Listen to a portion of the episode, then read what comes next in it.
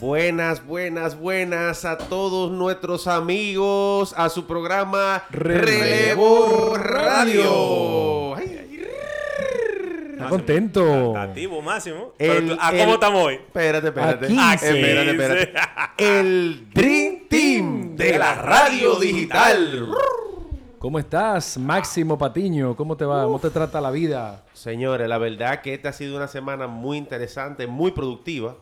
Una semana muy productiva esta. La belleza del 15 y 30. Qué compadre. bueno, qué Muy bueno. ¿Cómo estás, Hansi Capellán? Estamos bien, mi hermano, tranquilo, bajo control. Qué gusto saludarte y poder estar aquí compartiendo con toda nuestra audiencia en su programa Relevo Radio, el programa más escuchado entre Lincoln y Churchill. No, espérate. de- en- entre youtube.com también Ah, ahora. ya. La, va- También. la vacuna del podcast. La vaca.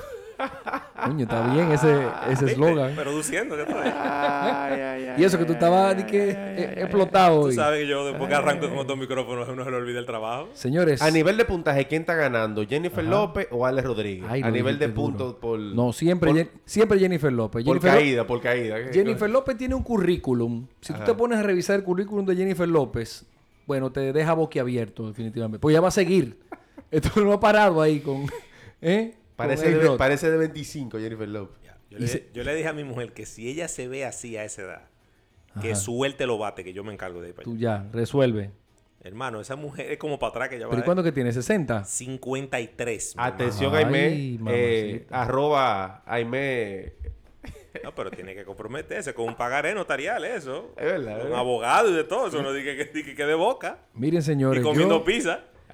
Yo entiendo que. mm, Ese, tenemos? Ese gran emprendimiento de Jennifer López de casarse o de. Bueno, vamos a dejarlo ahí. Vamos a hablar de emprendimiento hoy, ¿verdad que sí? Sí, sí, sí. Dejemos a Jennifer López a un lado. Y para hablar de emprendimiento, en nuestro programa queremos presentarle a una persona. Hemos traído a un, a un experto en emprendimiento. Una persona que lo conozco desde hace más o menos 15 años. Él es asesor en temas de estructuración de planes de negocios, emprendimiento, dirección y estrategia de compras internacionales. Ha tenido eh, formación en varios países eh, alrededor del mundo. Actualmente, bueno, eh, se encarga, es fundador y CEO de Betsy Foods, una empresa de exportación que exporta a la Unión Europea. Escucha esto. Y también posee una alta vocación por lograr que las personas actúen y tomen decisiones, lo que lo llevó a formar, a organizar una ONG que se llama Chispa Emprendedora. Ah, pues no, es poca- Ay, ay, no ay, fue ay. poca vaina que vino hoy. No, pero ven acá. Y con nosotros está nuestro querido amigo Emanuel Román. Uy, no, pero un aplauso, compadre. señores! Ese, Yo espero- yo ese pe- currículum de él tiene más papeles que Vincho Castillo. Chacho, yo espero, papel que, aguanta todo. yo espero que cuando, que cuando yo te diga cómo tú te sientes, yo espero que tú me digas excelentemente bien. Pregúntame, pregúntame. ¿Cómo tú te sientes? Excelentemente bien. Ay, Ay, Como los viejos tiempos. esa figura. Ay, Señores, ay. muchísimas gracias eh, por invitarme a este espacio de ustedes que Julio me había platicado de hace muchos años y no hemos tenido la oportunidad de participar. La verdad, con tremendo equipo de gente fajadora. O sea que para mí es un honor Así es, no, no, y para estar sentado al lado de ustedes. Muchas gracias, Manuel. Hablando de emprendimiento, ¿qué tú crees que lleva a la gente a tomar acción para hacer las cosas? El- Mira, eso es una pregunta muy relativa. Es muy relativa porque emprender es un verbo de acción. Y todo va atado a lo que te mueve, a tu personalidad, a las experiencias que tú hayas tenido desde pequeño, que son los paradigmas, que son verdades o medias verdades. Por ejemplo, eh, ustedes pueden creer que una piña se pela de una manera y yo de otra, o solamente se come como fruta y no se toma como jugo. Entonces, cada cabeza es un mundo, en resumen. Pero obviamente, eh, volviendo a tu pregunta, Julio, de qué lleva la persona, qué lleva a las a la personas persona, ¿sí? a, a- a eso, hay muchas variables, pero hay una variable en común que es una de las más eh, generales, es eh, la falta de empleos de calidad. Muchos de los, em- de los emprendimientos que se dan es por una necesidad particular, no solamente de ser dueño de tu tiempo, que eso es relativo, cuando tú emprendes tú te das cuenta Peor que tú, eres más esclavo que un empleado eh, de, de banca de apuestas. Sí. Eh, pero eh, hay una necesidad en el mundo de empleos de buena calidad. Entonces, al haber tantas malas condiciones en, en- en nuestro mundo, y obviamente, eh, y quiero luego agregar eh, en otra parte de, de- de- de este programa, de que tampoco ser empleado es malo, ni estar empleado es malo. Correcto. Nosotros, o sea, los equipos y las grandes empresas crecen en base a buenos ejecutivos. Por supuesto, Correcto. claro. Entonces, eh, uno conoce CEOs o, o financieros de empresas o directores en cualquiera de sus eh, departamentos que generan más ingresos en grandes empresas que cualquier, Sí, sí. Que un pyme, una pyme. que cualquier pequeño o mediano empresario. Sí, Correcto. Entonces, hay paquetes muy buenos. eh, la empleomanía o el pasar por esa experiencia de empleado te da una experiencia única que si tú la logras llevar a tu empresa cuando decidas emprender tu proyecto o lo que fuese, te da un plus y un valor agregado que el que 100%. nunca se empleó, que el que 100%. nunca aguantó presión, que el que nunca le dieron órdenes ni nunca llegó, llevó a cabo un intraemprendimiento, que es otro término, eh, que es emprender dentro de una empresa. Entonces, eh, cerrando esa parte y volviendo a tu pregunta, Julio, de que, de que eh, no denigremos el empleo para nada.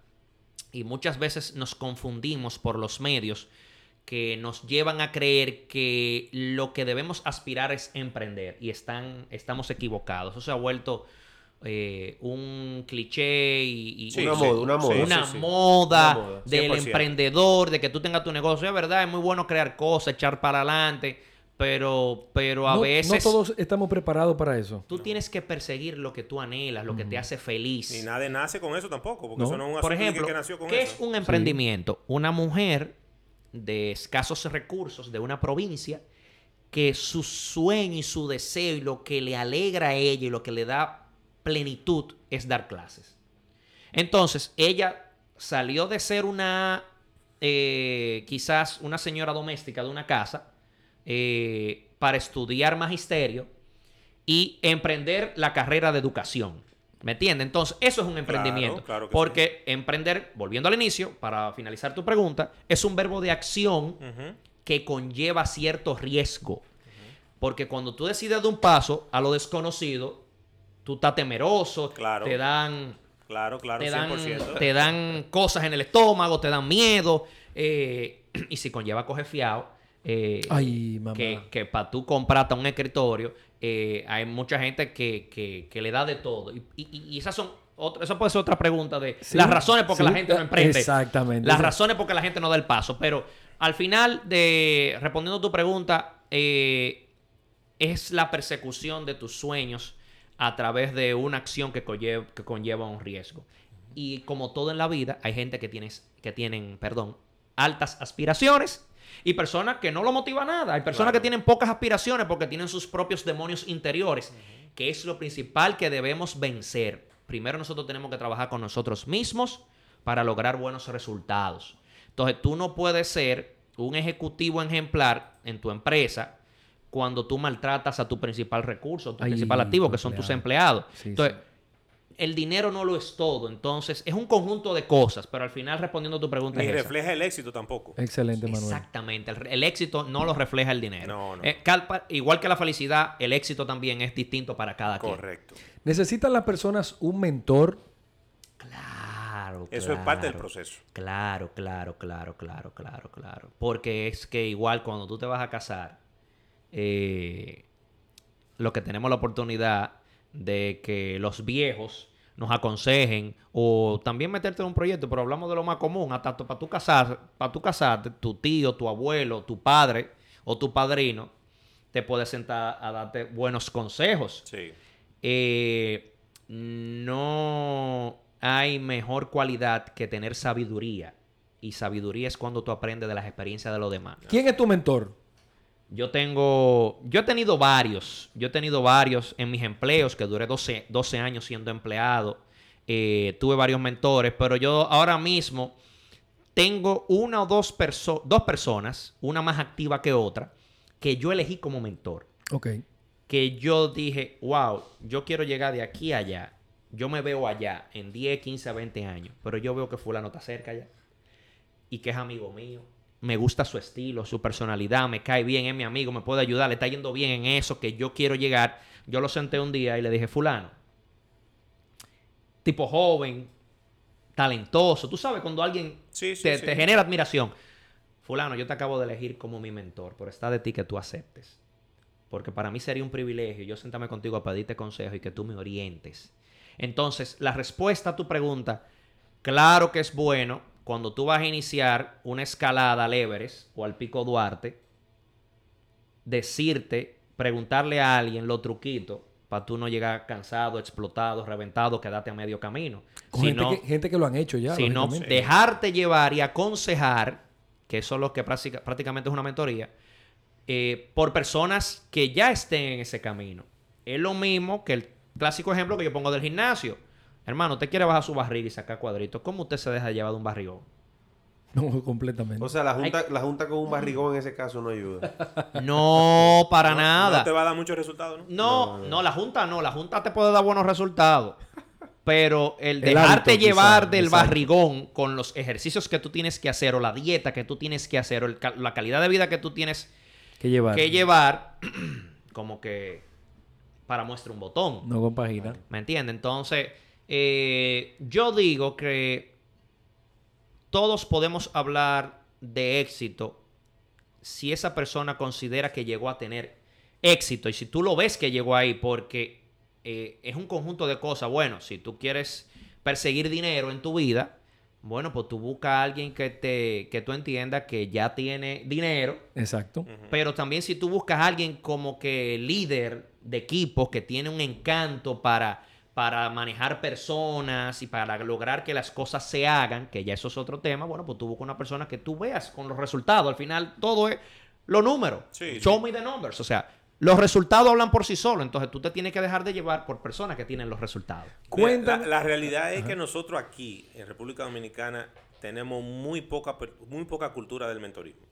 Muy poca Muy cultura de la mentoría. Yo veo dos cosas. Y, y en, el aspecto, en el aspecto negativo, eh, hay personas que tal vez pueden ser eh, influencias, pueden ser a nivel ejecutivo, a nivel o artístico, eh, de negocio o lo que sea, que a veces se le acerca la gente y no tienen esa apertura.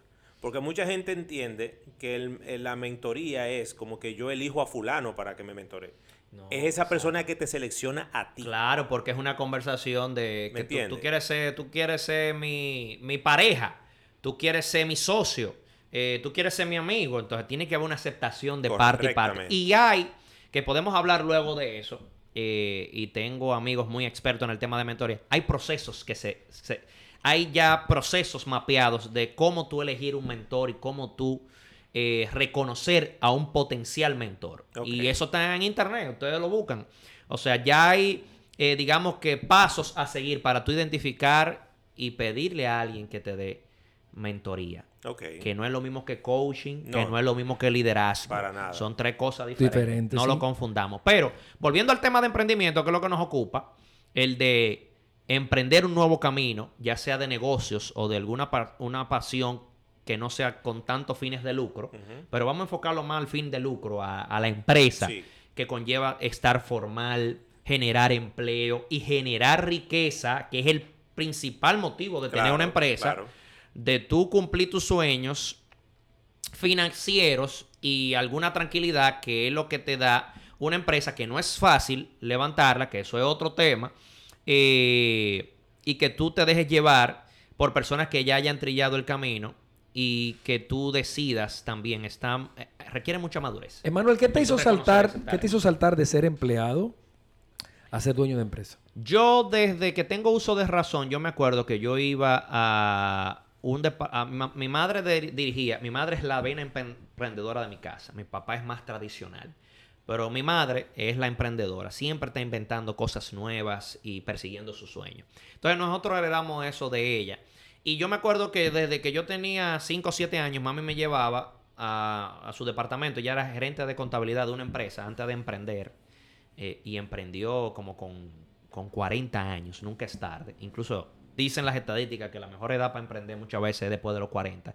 Que ya tú tienes familia, que tú tienes juventud, pero Y- tienes y madurez. y madurez, Entonces, hay proyectos que se logra éxito en 5 años, en 30 años, o en 10 años, 15 años. Y ya a los 15 años tú tienes 60. Después de emprender en los 40, Sí. 50. O sea, tú estás joven todavía. Todavía. Sí, sí, todavía. sí, sí, sí. Entonces, bueno, volviendo a la pregunta, yo desde que tengo uso de razón, a mí siempre mm, he querido, eh, he soñado o había soñado con ser independiente y tener mi propia empresa. Luego me pasé cuatro años en el sector financiero, en la banca, renuncié. Después me pasó ocho años en una multinacional y después hace como seis años emprendí a tiempo completo, pero yo antes de salir de la multinacional ya yo tenía una empresa con mi hermano de materiales gastables de oficina inmobiliarios. Eh, o sea que ya yo siendo empleado, ya yo había emprendido. preparando esa plataforma. Claro, porque a los que no nacimos con ciertos privilegios económicos, Claro. no podemos soltar una rama para agarrar otra. Entonces, eh, yo me empleé temprano, a los 17 años, antes de ser mayor de edad. Tenía mi cédula de mayor porque votaba en las próximas elecciones.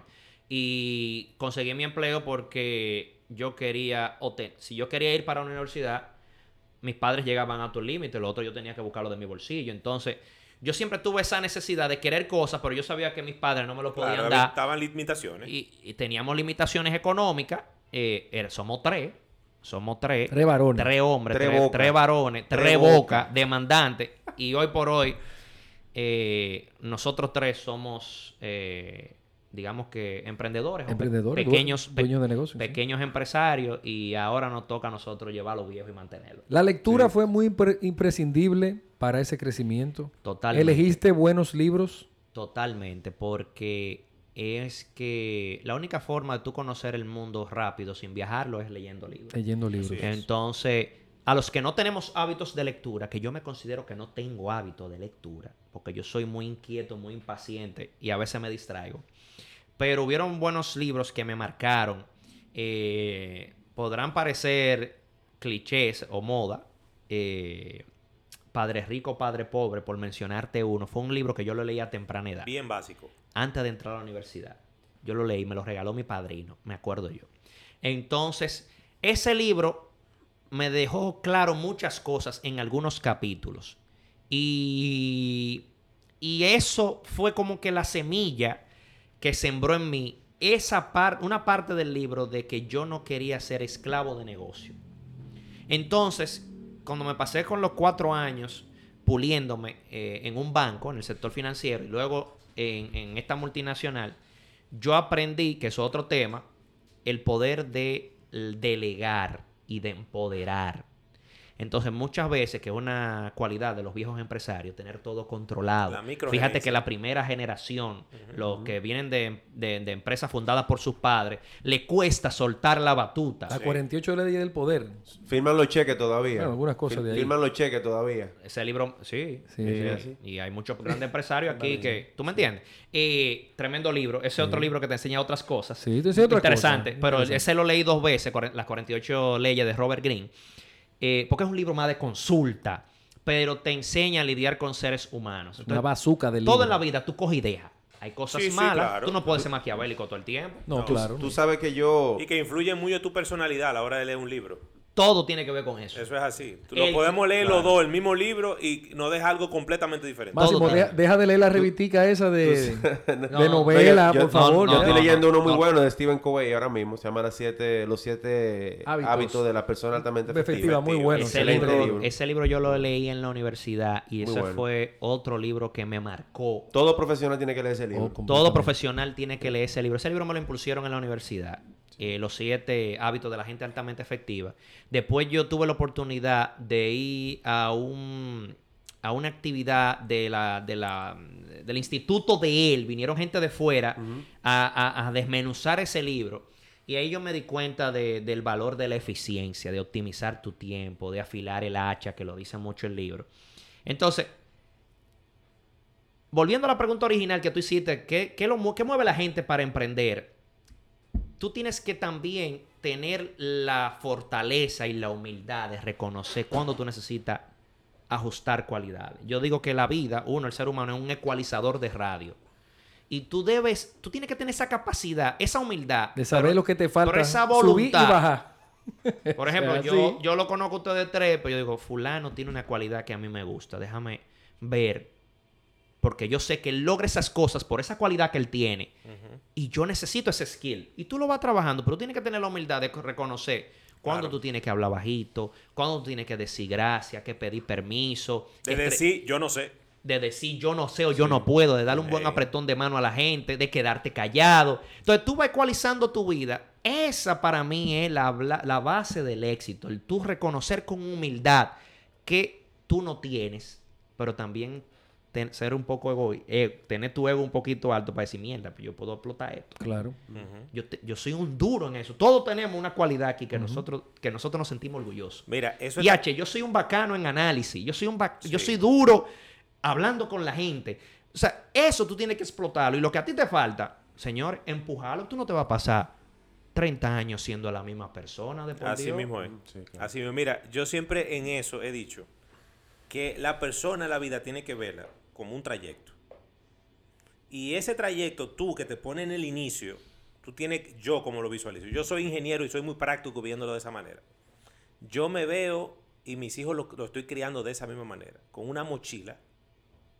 Y en esa mochila yo le voy agregando herramientas a esa Así mochila. mismo es. Pa, pa, pa, pa. Tú decides qué tanto la llenas. Ujú, Si te quieres ir con ella vacía, no hay ningún problema. Fíjate que mientras más tú la llenas, más pesado va a ser caminar. Pero cada vez que tú te encuentres un obstáculo, tú tienes más con qué resolver ahí atrás. Entonces, ahí viene otra cosa que nosotros no, ¿Entiendes? no y los controlamos. niños es así mismo. Así mismo. Ahí viene otra cosa que nosotros no controlamos, que es la educación más importante, la educación del hogar. Con quién tú te criaste. No importa si fue con tu papá, con tu mamá, con el vecino, con tu tío. El que te haya impregnado esos valores y esos principios y esa sabiduría como tú estás haciendo con tu hijo, tiene medio mundo ganado. Sí, sí, sí. sí. Entonces, algunos que quizá eh, se le dificultó ese trayecto, tiene que tener la humildad de reconocer, yo tengo que cambiar Claro. porque yo no voy No voy a avanzar. yo no voy a vivir feliz, yo no voy a vivir en paz, yo no voy a vivir tranquilo, pero tampoco voy a tener éxito si yo no cambio estas formas de ser. Sí, sí. Que eso es otro tema. Sí. Señores, el tú tener éxito en la vida y conjugarlo con plenitud, felicidad y paz es muy difícil. Sí. Oh, pero ven acá, mi hermano. ¿Tú- ¿De qué tú estás hablando de llevar una vida equilibrada? Tratar de llevar lo más equilibrado posible. Entonces tú dices, yo prefiero bajarle 5 millones de pesos al año, 100 mil pesos al año, 10 millones de pesos al Sí. año, lo que fuese, por yo tener un poquito de esto, por yo tener un poquito de tiempo más calidad con mis hijos, Así mismo. eh, por poderlo acompañar al béisbol un martes en la mañana, buscar su nota en el colegio. Eso, nosotros que tenemos la oportunidad quizás de controlar un poco nuestro horario, señores, eso, no, eso- eso no tiene precio. Eso no tiene eso precio. no tiene precio. Pero no nos debíamos el tema. Emanuel, el cambio para ti, ¿qué significa? Eh, el cambio, ese cambio. Imagínate ya tú, ¿Tú estás, hablando, tú pasaste, estás hablando de gobierno? de- pasaste, no, no, no, pasaste de la multinacional a emprender. Ah, el cambio. ¿Cómo fue? ¿Cómo te dio? ¿Cómo, cómo, ¿Con qué chocaste cuando saliste de ahí? Te voy a dar mi ejemplo. O los primeros cortes de tarjeta. Mi bien. ejemplo. Eso es así. Mi Lo ejemplo. Esos son mi- los primeros cambios. Mi ejemplo particular, mi ejemplo particular que no es el de todos.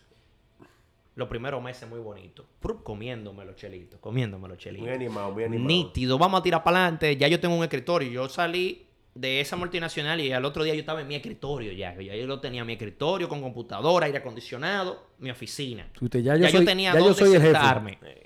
Oye, ya yo tenía dónde sentarme porque ya yo más o menos tenía mi terreno sí. eh, eh, con, con- con mis hermanos de esa empresa que hoy por hoy existe y tiene 10 años.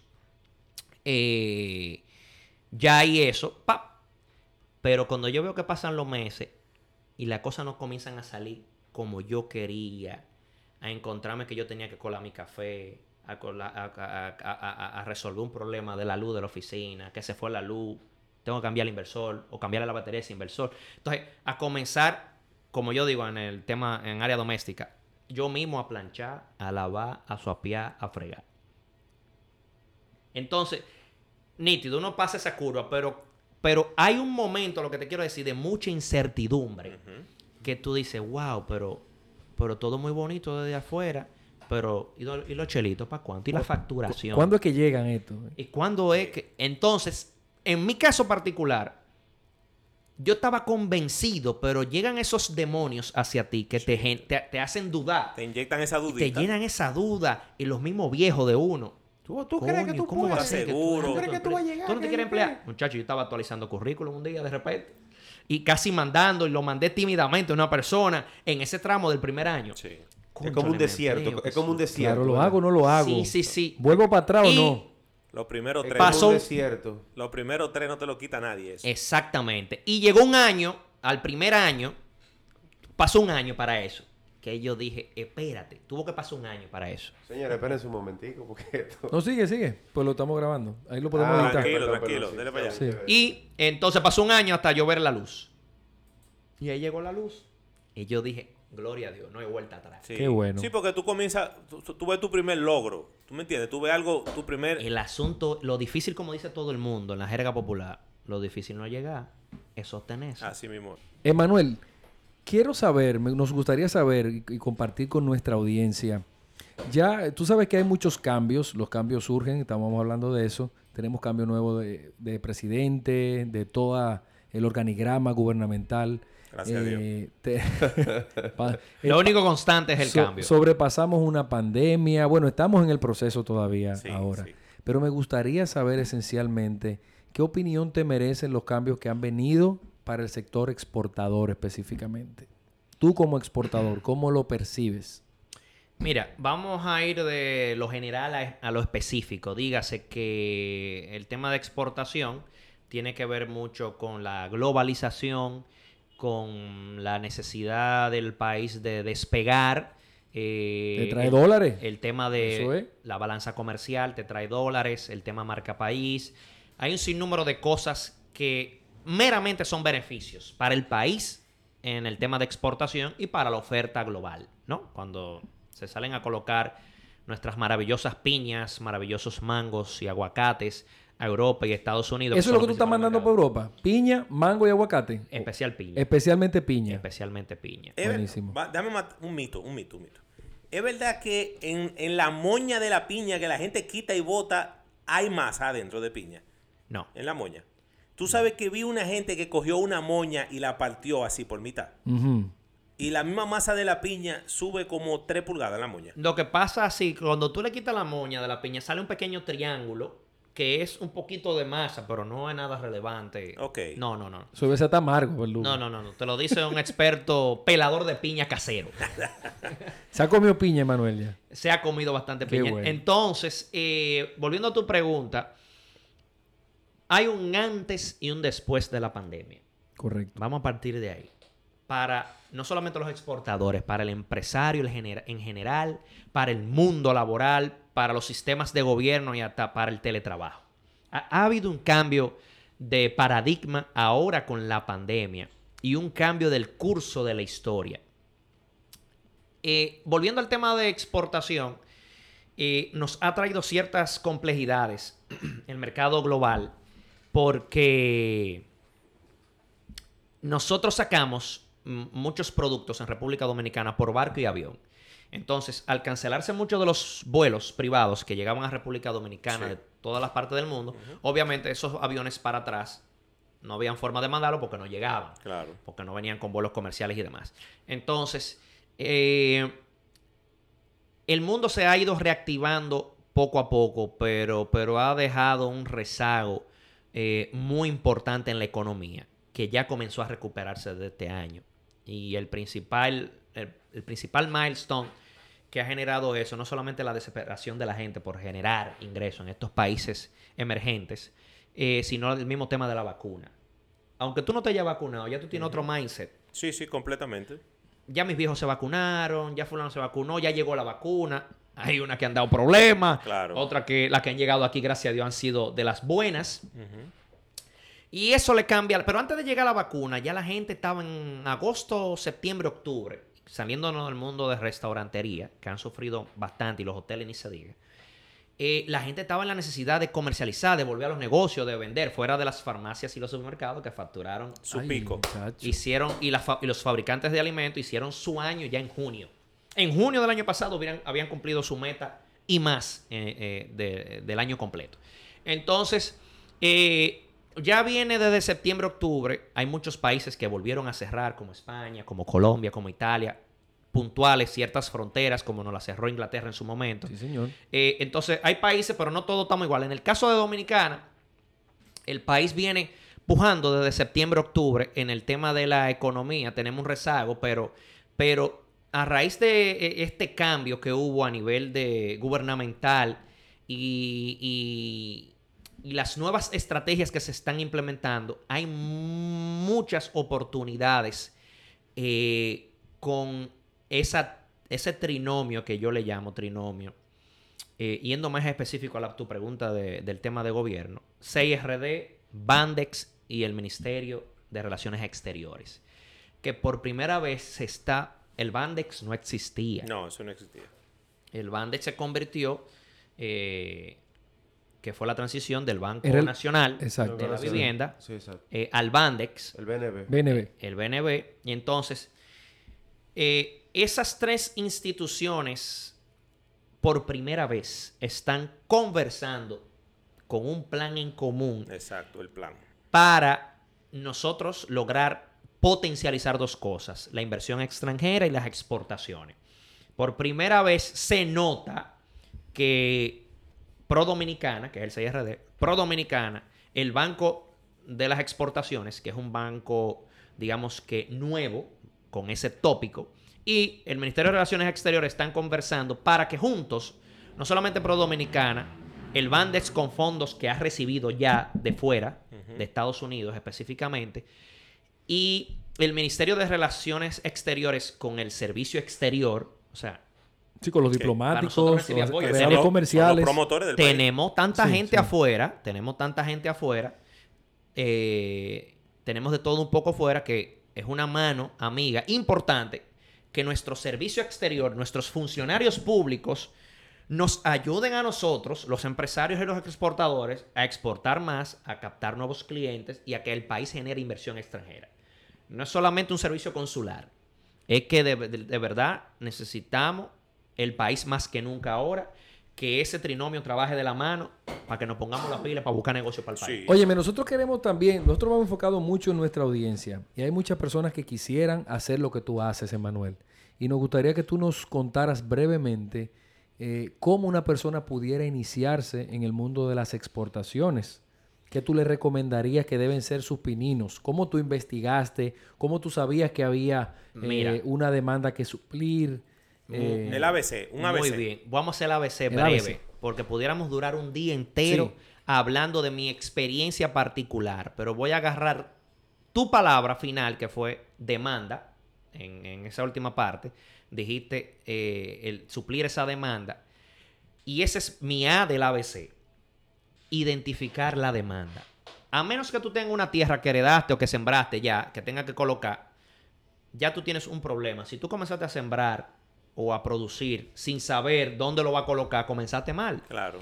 Entonces, yo con la piña, voy a hablar de mi caso particular. Yo no, yo, yo me, yo hice un viaje con Betsy Foods, eh, un road show. Yo participé en una misión comercial con la Eurocámara y nos fuimos un grupo de dominicanos jóvenes a Europa. Señores, yo, para no cansar el cuento, yo fui y voy a volver a la B.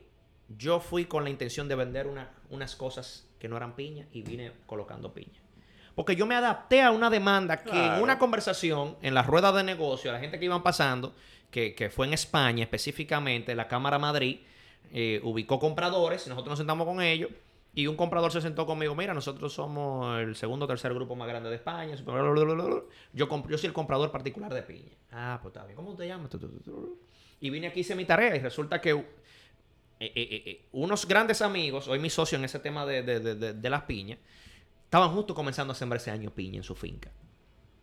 Entonces yo comencé por la demanda. Entonces, lo primero, porque es un tema bastante extenso e interesante y que me apasiona, es que tú comiences a ver qué demanda tú puedes suplir.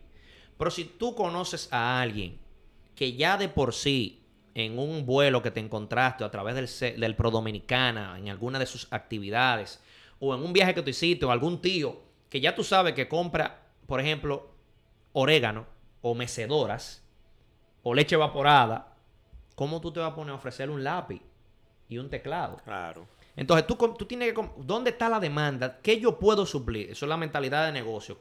Que eso es mental y no emocional. Dos más dos son cuatro. Eso es con el cerebro que tú tienes sí, que sí, hacerlo. sí. Y tiene un método verdad. científico para eso. Yo quiero, ay, yo quiero vender lacito, portarretrato, cuadro. Está bien, perfecto. Si tú tienes ya ese negocio montado, se puede captar esa demanda.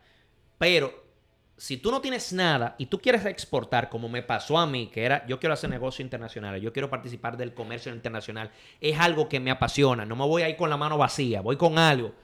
Pero yo no me cerré, yo no me cerré la puerta con Claro. ese Oh, potencial oh, pero- comprador. claro. ¿Tú quieres piña? Ah, pues vamos a darte Yo, piña. yo tengo tierra por pila ya Lo de que tú quieras. Porque yo sabía arriba. que nosotros producimos piña. Por Claro. supuesto. ¿Quién me la va a producir? Yo no sé, pero yo sé que yo salgo y yo lo logro. Sí, porque Pero- no fue Cranberry que él te pidió. Ay, no fue cran- cranberry que no fue Gracias a Dios. aquí. Exacto, exactamente. Es piña, es piña, piña. mango, aguacate, café, ron. ¿Cómo yo le voy a decir que no? No, Entonces vamos a la parte B. A, trata de comenzar identificando la demanda. B, voluntad propia, decisión. Esa es la, que eso debería ser la A, pero vamos a dejarla en la B. Es la cosa más difícil, el tú decidirlo, el tú tener esa voluntad de levantarte, de coger un teléfono, de mandar un correo, de decidirlo, señores. Yo lo, yo lo logré. Mi primera exportación, me acuerdo que fue el primero de mayo del 2017, Día del Trabajo. Yo estaba en la finca asegurándome de que estuvieran embalando la piña. Me acuerdo, yo primero de mayo, Día del Trabajo. ¿Cuántas cajas de piña se fueron de aquí? Que tú Se fueron como, Me como- la comí. No, como seis o siete paletas. ¿Tú ves? Son Pero como- Sí, se esa fue su empezó. primera. Claro. Seis o siete paletas. Pero ahí voy al otro punto, ¿eh? Todo el mundo tiene una idea, pero no todo el mundo la ejecuta. Así ¿De mismo. quién es la idea? ¿De quién la ejecuta? Tú ves, ay, pero pusieron un negocio aquí al lado de hamburgers. Conchole, pero yo pensé eso, hasta vi ese local. Así mismo. Y de, Hermano, de afuera todo el mundo duro cocheando. dale. De afuera todo el mundo es duro opinando. Ya lo Compadre, que así no es. Pero la- tú, el eh. duro es, el emprendedor es, el valiente es, el que tiene la gallardía y los pantalones de levantarse un día y ponerse a ejecutar, que esa es la base del éxito de una persona o de, o de cualquier ejecutivo o emprendedor. La ejecución, la idea no es de quien la piensa, la idea es de quien la logra y la ejecuta. Muy buen mensaje. ¿Tú crees que antes Muy de Elon, Musk no hubieron miles en la era del punto com, 90? Principio del 2000, en crear una página web, en crear un PayPal, en crear después eh, su empresa X, se me fue el nombre, eh, Tesla después. ¿Tú no crees que en ese mes o en ese año que Jeff Bezos comenzó en un cuartico a vender sus primeros libritos para mandarlo por courier, eh, no vieron mucho que le pasaron esa, eso por la mente? Sí, no, sí, la idea. muchísima gente. La idea. O vámonos, está bien, saquémonos de la. Salgamos de, de los famosos de la era tecnológica. Vámonos con Amancio Ortega, el de Sahara. El de Sahara. Inditex Sí, señor. emprendió eso en los años 70, 80.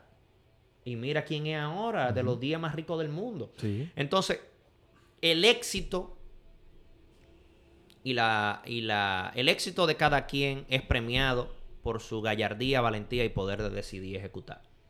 Entonces, eso es lo que yo digo. Señores, tengan voluntad, decídanlo. Y cuando ustedes decidenlo, lo decidan, perdón, empújense por el barranco. Otra cosa, es válido fracasar, ¿eh? Ah, esa es otra. Es válido fracasar. Es válido. No quiere decir que está prohibido. Eso no dice que no está en el libro. Eh, va incluido con el paquete. Es válido ser empleado, es válido coger carro público, es válido coger lucha, es válido que te cierren puertas, es válido fracasar.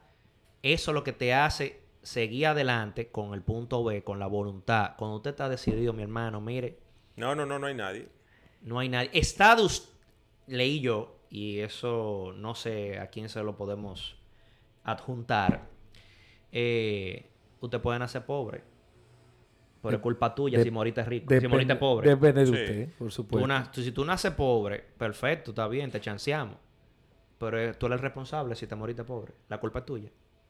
Y, y- y- y lo que quiero decir con esto es que ya, que no importa, tú eres más grande que tus circunstancias. Tú eres más grande Claro. que los recursos que Dios te dio para tú arrancar la vida en el escenario que tú naciste. O sea, tú tienes que sobreponerte a todas las adversidades y todos tenemos demonios dentro. El, el más bonito o la más bonita es que tú ves el mejor vehículo, el mejor apartamento y cuando tiene sus demonios dentro. Sí, sí, sí, Entonces todo el mundo tiene que pelear con sus diferentes demonios. Por eso es que yo admiro sobre todo a ese empresario, y voy a mencionar, bueno, no lo voy a mencionar, está bien. Dale, cuando tú vienes a ver, patrocina uno, dilo. Ah, bueno, eso es verdad. Por ejemplo, hay personas que yo admiro porque vienen, que tú sabes que vienen de abajo y tienen negocios exitosos colocados hoy día aquí en la Lincoln y en la Churchill, de comida, de farmacia y demás, que tú dices, wow, ese tipo tiene más mérito que uno que nació con dinero, porque venir de tantas situaciones particulares, no solamente económicas, sino de rechazo de la gente De una sociedad que te, que te pone un estigma por tú ser pobre. y sobreponerte a la adversidad y lograr lo que tú lograste durante 20, 30 años, de verdad que es. Mira Corporán de los Santos, eh, en paz descanse también. Un y- emprendedor. Y muchos más que fueron limpiabotas, o sea, eh, que vinieron de vender dulce. Por ejemplo, Santiago, que mi respeto para, para esa provincia. Casos de éxito como don Manuel Arsenio Ureña, que muchos empresarios lo mencionan y que hay un video muy chulo mm, eh, que de una cátedra que él dio en Funglode, de unas cátedras que se daban, eh, que están grabadas en video. Se lo vamos a dejar en el link a, nuestro, a nuestra audiencia para que también lo puedan oír. exactamente. Entonces, aquí hay empresarios que de verdad crearon un- una fortuna, un emporio, y son gente que caminaban para ir a la escuela 10 kilómetros de calzo. Ujú. Entonces, vean ese video de Manuel Arsenio Ureña, por ejemplo. Y así hay muchos empresarios más que no hay que irse fuera ni a No, buscar en no, Forbes, no, no, no. ni a buscar en Internet. Aquí hay unos toletes de empresarios que aquí hay que saludarlo con respeto porque son personas que de verdad han puesto no solamente el país en alto, sino el hecho de decir que puede- se puede tener éxito sin hacer daño, sin hacerlo mal hecho, sin engañar, sin ser irresponsable. O sea, ese es para mí eh, eh, eh, lo que te va a llevar a ti a tener éxito en cualquier cosa. En el tema de las exportaciones, comenzando con la demanda, como dije, y, tener, y tener esa voluntad de, de- de desearlo. Fra- Ese- ese- fracasar, afrontarlo y, y- y luego tomar la decisión de hacerlo. No tenerle miedo a eso. Y ejecutar. Recordarles que la idea o, o el negocio o el proyecto no es de quien lo piensa, es de quien lo ejecuta. Sí. Estamos llegando casi a la parte final de nuestro programa, pero me- nos gustaría que, seguir conversando contigo y hacerte varias preguntas eh, para, fina- para ir cerrando. Me gustaría saber cómo te ves eh, en el futuro, qué legado pretendes dejarle al mundo, eh, Wow. qué sé yo, de aquí a, al tiempo que nos quede. No sabemos qué tiempo nos queda, pero ¿has pensado en eso? Sí, claro. Sí, claro. Y dentro de ese pensamiento, porque todos tenemos que tener nuestras aspiraciones y sueños, pero más aún saber hacia dónde nosotros vamos. Porque si tú no sabes dónde vaya a llegar. Ya Ya llega. llegaste. Entonces, Sí, tú tienes que tener eso claro. Y yo creo en la ley de atracción. Cómo tú te ves a los 30, cómo te ves a los 40, cómo te ves a los 50, cómo te ves a los 60. Y aunque tú seas lento ejecutando, créeme que el mundo va Funciona. a conspirar para que eso que tú tienes en la mente, que de verdad tú lo deseas de verdad, porque hay que desearlo de verdad.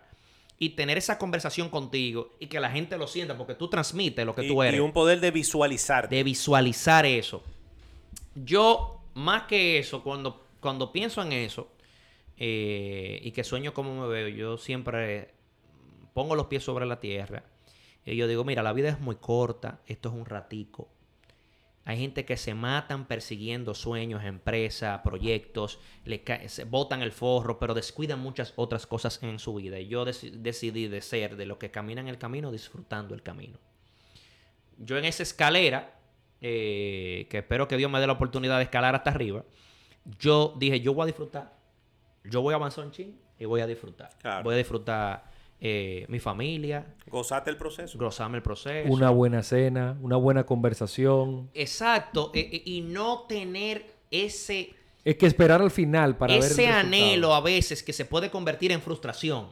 Y ahí comienzan los demonios de nuevo. Tú comparate. Al tú ver lo que está logrando el otro. Sí, sí. Sin saber. Tú te haces una movie, No, pero y, tú no y sabes no lo que el vi- otro... y no vivir la ansiedad de lo que no tiene. Yo le digo a la gente, más, eso más es- que responder esa pregunta del legado, eh, es cada quien tiene su tiempo. Uno van adelante y otro atrás. Enfócate en tu carrera, como los caballos, porque desde que tú mires para el lado va a bajar la velocidad. ¿Tú me entiendes? Tú puedes salir de último y pasó en una carrera en la Fórmula 1 este año. Ha pasado mucho. el año pasado, que salió de último y llegó de primero. Así mismo es. Entonces, enfócate en tu camino, enfócate en tus metas, no te dejes distraer. Y ahora vivimos en la era de la distracción, presión, sin tú salir de tu casa, porque la presión tú la coges por las redes sociales, de qué está haciendo el otro, cómo tal. Tú tienes que vivir tu propio proceso y está claro de que yo no me voy a dejar distraer por eso. Fulano llegó ya. Y aplaudíselo. Aplaudíselo. Bien por ti, bien. Lo logró cinco años. No, no, no, pero yo tengo que seguir mi camino porque al momento que yo me distraigo, me voy a retrasar. Así es. Entonces tienes que pensar en eso. Y entonces, respondiendo a tu pregunta, Julio, yo de verdad me veo a plenitud, feliz eh, con mi familia, eh, habiendo generado empleo, creando bienestar, eh, mirando mucho hacia afuera. O sea, yo de verdad tengo un, un- deseo muy particular de, de con el tema de, de las exportaciones y del comercio internacional, de que a diferencia de otras, otros países, nuestra balanza comercial es de importación netamente. Completamente. Entonces, nosotros ten- tenemos un mundo hacia afuera y lo que yo le digo a la gente, sobre todo a emprendedores que estoy coacheando, no es lo mismo pegar una bachata en Dominicana que pegarla en Estados Unidos. No, completamente diferente. Aunque dure dos meses la bachata pegar. Entonces, lo que te quiero decir con eso es, miremos hacia afuera. Tenemos un mundo de oportunidades. No hay límites ya con el celular, la tecnología, el internet. O sea, tú, yo he hecho negocios con países de fuera, con personas que nunca nos hemos visto. Negocio que no nos hemos visto. Entonces, no te limites. Y eso te ayuda mucho, volviendo a la pregunta original tuya, con la lectura. Trata de tú no solamente leer, sino verte videos, eh, documentales, historias de éxito en, en- en- en YouTube, en Netflix. Cualquiera, cualquier videíto, cualquier lectura te puede inspirar y dar esa llave que tú necesitas para pasar al próximo nivel. Y el networking también. El networking, una de las cosas más importantes, eso pudiera ser otro tema. El tema del networking. El tema del networking es clave. Pero yo me veo a futuro, de verdad. eh, es que son muchas cosas. Déjalo ahí. Yo me Para, veo- óyeme, Yo me veo en bolo, me voy. tú te ves en bolo. En bolo. Yo me veo de verdad. Yo me veo de, la ver- playa. Me veo de verdad jugando, Jugando con, mi, con mi amigo aquí, jugando, Con una- Hansi, sí. jugando una ronda de golf a los 65 años, martes en la mañana. Y una neverita Timbi. Buenísimo. llena eh, y, y- y- y- y- y- y eso lo voy a poder lograr con el esfuerzo que estoy haciendo hoy. Yo estoy sembrando hoy para cosechar mañana. Háblame de rapidito de Chispa Emprendedora. ¿Qué es? ¿A dónde se dirige? Eh, ¿Y en qué etapa está? Bueno, Chispa Emprendedora es una organización sin fines de lucro, eh, fundada en el 2013 por unos egresados de Pucamaima, eh, unos amigos, Melanie, José Miguel, Rafael, uno- un- unos amigos que, deciden fundar esa organización sin fines de lucro que promueve el emprendimiento a través de charlas motivacionales con empresarios. Lo que decía de la motivación.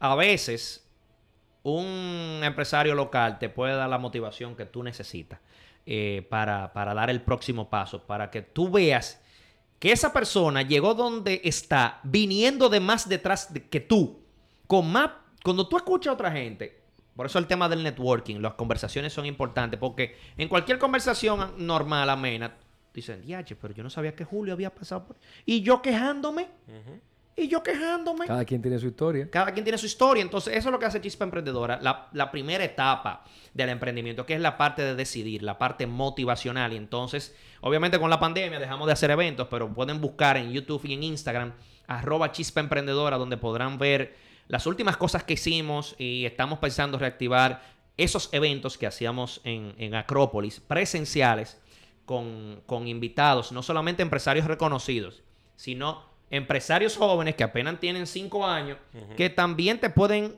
dar esa motivación que tú necesitas. Claro. Y nos encantaría formar parte y apoyarlos en lo que sea necesario eh, para esas grabaciones también llevarla a podcast si en algún momento les interesa. Excelente, lo- lo- lo- me voy a llevar esa tarea y de verdad vamos, vamos a hacer algo interesante en temas de, de Muy chulo. emprendimiento. No, y va muy de la mano del, del concepto del programa de nosotros. Precisamente. No, no, no. Manuel, Cuenten conmigo, yo me siento a partir de hoy un miembro fijo de este espacio Relevo Radio. eh, Relevo Radio. Relevo Radio. Que pueden contar conmigo para lo que necesiten. Y ya les dejé eh, a ustedes eh, los próximos temas que quisiera que traigamos aquí y me den la oportunidad de que lo podamos desarrollar para seguir motivando Sí, a sí, muchas sí, sí. personas que necesitan esa chispa Así mismo. Así para es. tomar una decisión en su vida. Eh, Hay, un- hay que anotarlo un viernes ligero, un viernes ligero. Viene light. Sí, viernes light. Viene, viene de cerveza. Emanuel, Sí, sí. te agradecemos mucho eh, el haber pasado por aquí, darnos de tu tiempo y de tu experiencia de vida, tanto en materia eh, de, de exportación como de emprendedurismo. Eh, bueno, en fin, ha sido de verdad un banquete. Te podemos catalogar como churrasco importado. Sí, sí, O sale. Flap, Flap Me, que tiene menos gracia. Sale. Ah, bueno, Flammy, Flammy. sí, sí, tú eres flaquito, es verdad. Pero siempre agradecido de ti, de Gracias, Dios, Julio. por darnos la oportunidad de estar junto con, con todos ustedes. Y bueno, señores, síganos en las redes sociales. Estamos en Instagram, en Facebook, en Twitter, como Relevo Radio. Y si quieres venir a compartir tu idea de negocio, también puedes escribirnos a relevoradio.gmail.com. Y nada, señores, pues nos despedimos. Así es, gracias por la audiencia. Nos vemos en una nueva entrega de su programa Relevo Relevo, Radio. Radio. Bye Chao, chao. bye.